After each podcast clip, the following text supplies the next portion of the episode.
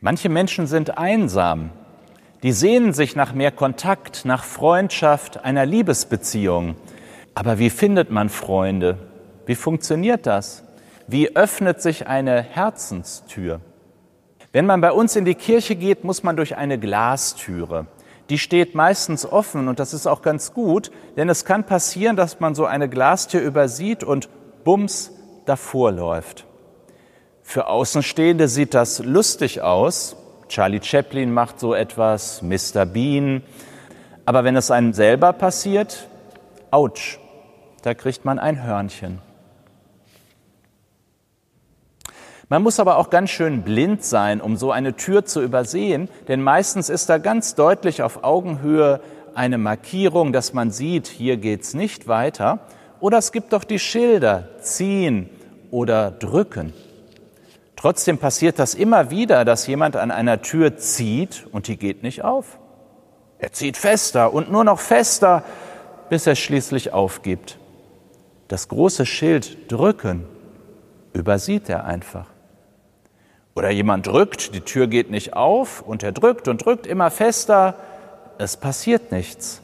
Aber da stand doch ein Schild, bitte ziehen. Wie ist das mit den Herzenstüren? Da gibt es ja leider keine Schilder für, die dran stehen. Und doch gibt es Schilder für Herzenstüren. Jesus hat uns solche genannt und sie stehen in der Bibel aufgeschrieben. Schilder für Herzenstüren. Richtet nicht, verdammt nicht. Seid barmherzig, vergebt, schenkt, seid großzügig. Diese Schilder gibt es. Aber manche machen das ganz anders, als wenn an Herzenstüren stände ziehen oder drücken. Manche nehmen Kontakt auf, indem sie an anderen rumziehen und zuppeln, gucken alles, was falsch ist und meckern und kritteln. Ziehen so richtig runter. Oder ziehen jemand immer auf und machen ihn lächerlich. Aber das zu tun ist lächerlich. So geht doch keine Herzenstür auf. Oder sie versuchen es mit Drücken versuchen dem anderen eine reinzudrücken, die Meinung, den Willen aufzudrücken, aber auf der anderen Seite hält der andere ganz fest dagegen. Da passiert nichts. Eigentlich ist es lächerlich, das kann doch nicht gehen. Gott macht das anders.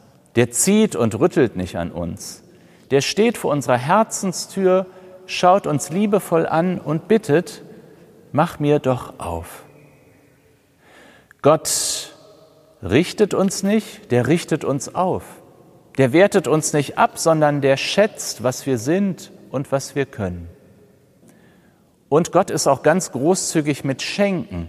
Der schenkt uns Augen zum Sehen, Ohren zum Hören und ein Herz zum Mitfühlen. Und mit täglich Brot und Dach über dem Kopf und vielen guten Dingen. Gott ist großzügig. Und lassen Sie sich doch anstecken von Gottes Großzügigkeit. Es ist so viel da, was du geben kannst. Liebe und Wertschätzung und Brot. Und dann gehen die Herzenstüren auf. Wir sind reich.